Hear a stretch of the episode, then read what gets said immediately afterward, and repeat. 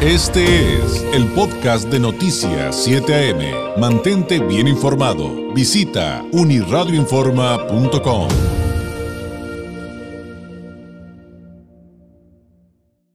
Hemos estado platicando con expertos en, temas de nutrición, de etiquetado, investigadores, académicos, sobre los productos procesados, ultraprocesados, sobre todo desde la perspectiva de, del famoso nuevo etiquetado. Ya ves estas etiquetotas negras que, de las que ya hemos hablado constantemente, que, han generado todo tipo de reacciones, ¿no? Hay quienes las siguen criticando.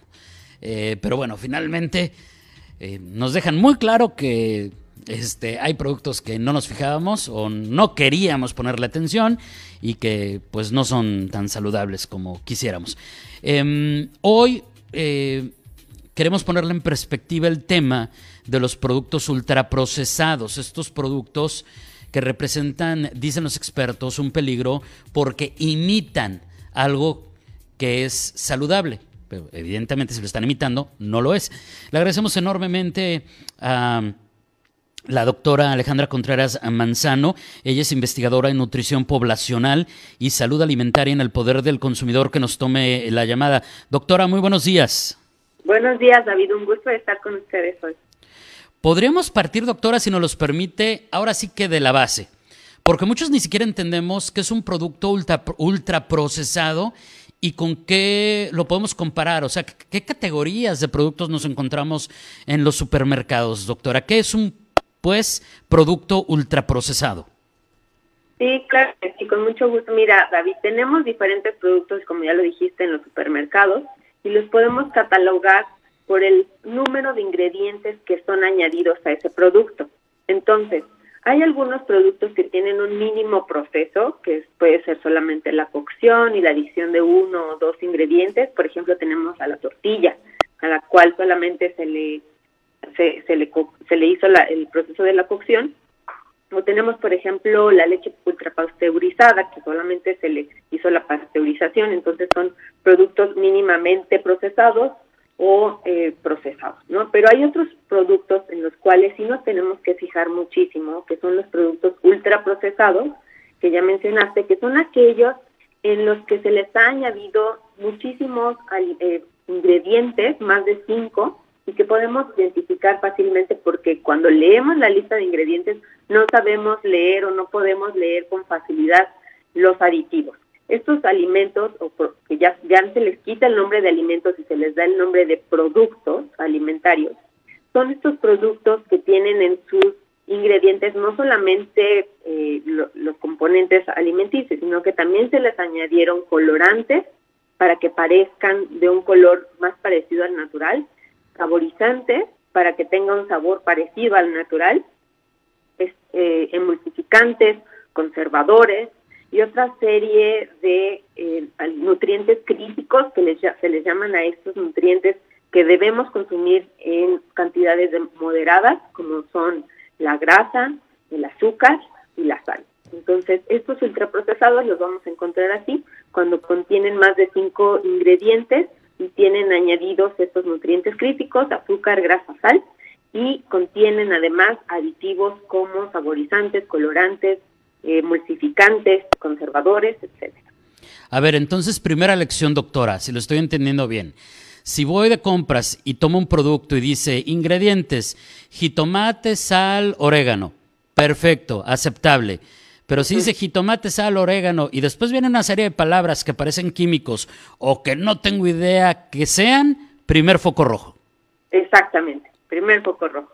Perfecto. Ahora, ¿Cuáles son las consecuencias? Digo, ahora, antes de eso, en un ratito me platica las consecuencias, doctor, doctora, pero antes de eso, ¿por qué la industria eh, ultraprocesa los productos? ¿Por qué le agrega tantas cosas a estos elementos que pues nos podrían ofrecer de otra manera que fuera más saludable, ¿no? Claro que sí, pues es todo un conjunto de estrategias de mercadotecnia para poder hacer un producto hiperpalatable. Hiperpalatable significa que el producto va a tener muchísima azúcar y además sodio y además grasa y va a tener una combinación de sabores que nos llevan a este punto de una combinación perfecta que nos produce felicidad, que esta sensación en el cerebro de placer. Entonces, eso altera la regulación del apetito porque ya no estamos comiendo por una necesidad fisiológica ese producto, sino lo estamos comiendo simplemente por el placer. Y entonces, eso también produce una recompensa cerebral. Es un efecto similar al efecto de las drogas, porque nos libera dopamina, nos eh, hiperestimula, y entonces tenemos en nuestra boca un conjunto de sabores en una combinación perfecta que nos da este placer y entonces nos produce una adicción a este tipo de sabores fuertes.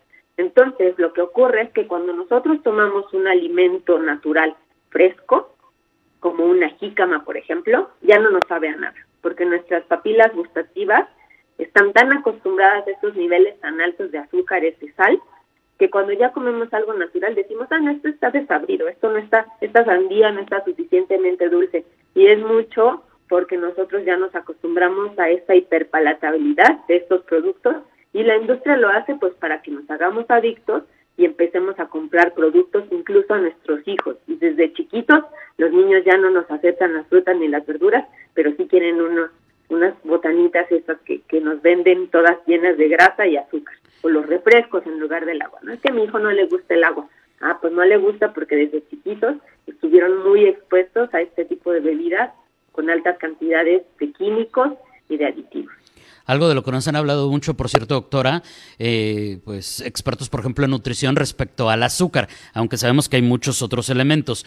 Creo que eh, la otra pregunta que le tenía, pues podría resultar un poco eh, obvia, ¿no? Pero finalmente, ¿cuáles son las consecuencias de consumir estos productos?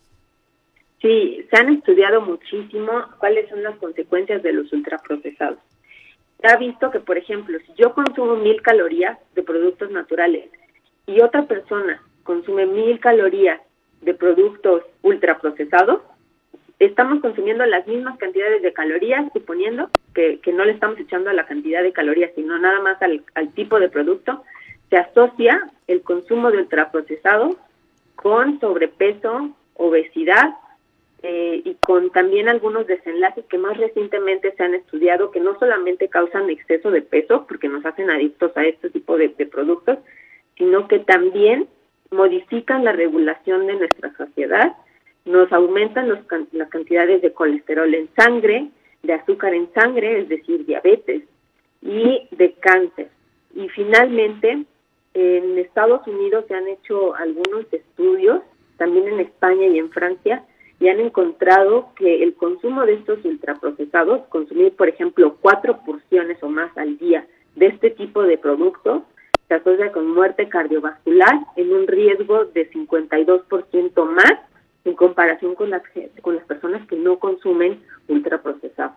También se ha visto que hay un incremento del 10% en el riesgo de cáncer y el 44% en los altos consumidores tienen mayor riesgo de muerte en comparación con los que consumen alimentos no procesados o los alimentos naturales. Entonces, esto sí es una alerta roja, por eso el etiquetado frontal tiene como objetivo no prohibir, no sancionar, no estigmatizar, pero sí advertir a los consumidores sobre este tipo de productos. Si vemos sellos en los productos, ya nos está indicando, aunque no estemos viendo la lista de ingredientes, ya nos está indicando que ese producto no debe ser consumido de forma cotidiana ni debe ser parte de una dieta saludable.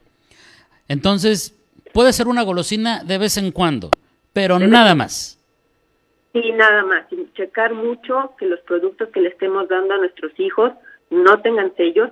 Tenemos que comparar. Si llegamos al supermercado y vemos diferentes productos, si queremos utilizar el etiquetado frontal, pues agrupamos los, los cereales con los cereales, los lácteos con los lácteos, las bebidas con las bebidas, y entonces elegimos cuál es la opción que no tiene sellos. Y para los niños es muy importante revisar que los productos no tengan estas etiquetas rectangulares, que son leyendas precautorias, que dicen, contiene edulcorante, evitar su consumo en niños. Contiene cafeína, evitar su consumo niños. Estas dos leyendas nos van a prevenir de que le estemos dando a nuestros hijos cafeína y edulcorantes que se asocian también con esta habituación al sabor dulce desde chiquitos. Ahora, doctora, hemos aprendido durante esta pandemia que pues todo esto además afecta a nuestro sistema inmunológico, nos guste o no, y lo hemos escuchado, aunque lo han politizado, yo lo he escuchado de todas las regiones y todos los países del mundo. Escuchábamos a mediados del año pasado un reporte del Reino Unido donde decían que tendrían que replantear sus políticas públicas en materia de nutrición justamente porque encontraron que pues, los efectos entre las personas con sobrepeso y obesidad del coronavirus, por ejemplo, eran evidentemente más graves y mortales. Pero punto y aparte, en ese contexto, pero también en una vida normal fuera de la pandemia, pues entonces, ¿cuál es la lección? La lección es para los gobiernos, para nuestras políticas públicas, para nosotros como consumidores. Sí, pues mira, eh, sobre la, el sistema inmune, nuestro sistema inmune eh, me gustaría regresar un poquito a ese punto. El sistema inmune, gran parte de él, de la salud de él, depende muchísimo de la microbiota intestinal. Si nosotros estamos comiendo alimentos ultraprocesados, lo que va a pasar es que vamos a alterar nuestra microbiota intestinal, nos vamos a hacer más propensos al sobrepeso y la obesidad, porque con estos ultraprocesados matamos a las bacterias buenas y hacemos que proliferen las, bacterias malas entonces nuestro sistema inmune también se ve alterado y produce una microinflamación. Entonces esta microinflamación que tenemos a, nivel este, orgánico, lo que pasa es que nosotros al exponernos al virus, del coronavirus, eh, pues sí está eh, caracterizado por una inflamación general. Y entonces esta inflamación se hace muchísimo más severa cuando nosotros ya tenemos el sistema inmune alterado y una microinflamación eh, desde antes de que adquiriéramos el virus. Entonces, pues la leyenda para los, la, la, elección para los, los gobiernos, pues es darle prioridad a la salud, al consumo eh, de alimentos eh, ultraprocesados, disminuirlo, favorecer el consumo de frutas y verduras y también de evitar políticas que estén con conflicto de interés, porque el conflicto de interés significa que las políticas están guiadas por algún interés económico, por favorecer algunas industrias o empresas grandes que eh, van a favorecer a la economía, pero no necesariamente a la salud de la población. Entonces, sí es una buena lección que nosotros aprendamos que eh, cuando nos pongan alguna herramienta como el etiquetado, cuando nos pongan algunas eh, leyes como el impuesto a las bebidas azucaradas, pues que las apoyemos, que las adoptemos porque son políticas que se hicieron libres de conflicto de interés y para mejorar la salud de las poblaciones. Doctora, le agradezco enormemente. Todo el equipo de noticias, le mandamos un abrazo a la distancia y espero que tengamos oportunidad de volver a platicar de estos y otros temas para seguir aprendiendo de su mano. Muchas gracias y muy buenos días. Claro que sí, con mucho gusto. Buenos días es la doctora Alejandra Contreras Manzano, investigadora en nutrición poblacional y salud alimentaria en el poder del consumidor, hablándonos sobre estos productos ultraprocesados y el peligro que representa el que imiten alimentos saludables. Usted puede encontrar eh, más información de la doctora Contreras en redes sociales, la encuentra como arroba Nut, así como de, de nutrióloga, de nutrición, Nut Ale Contreras, arroba Nut Ale Contreras.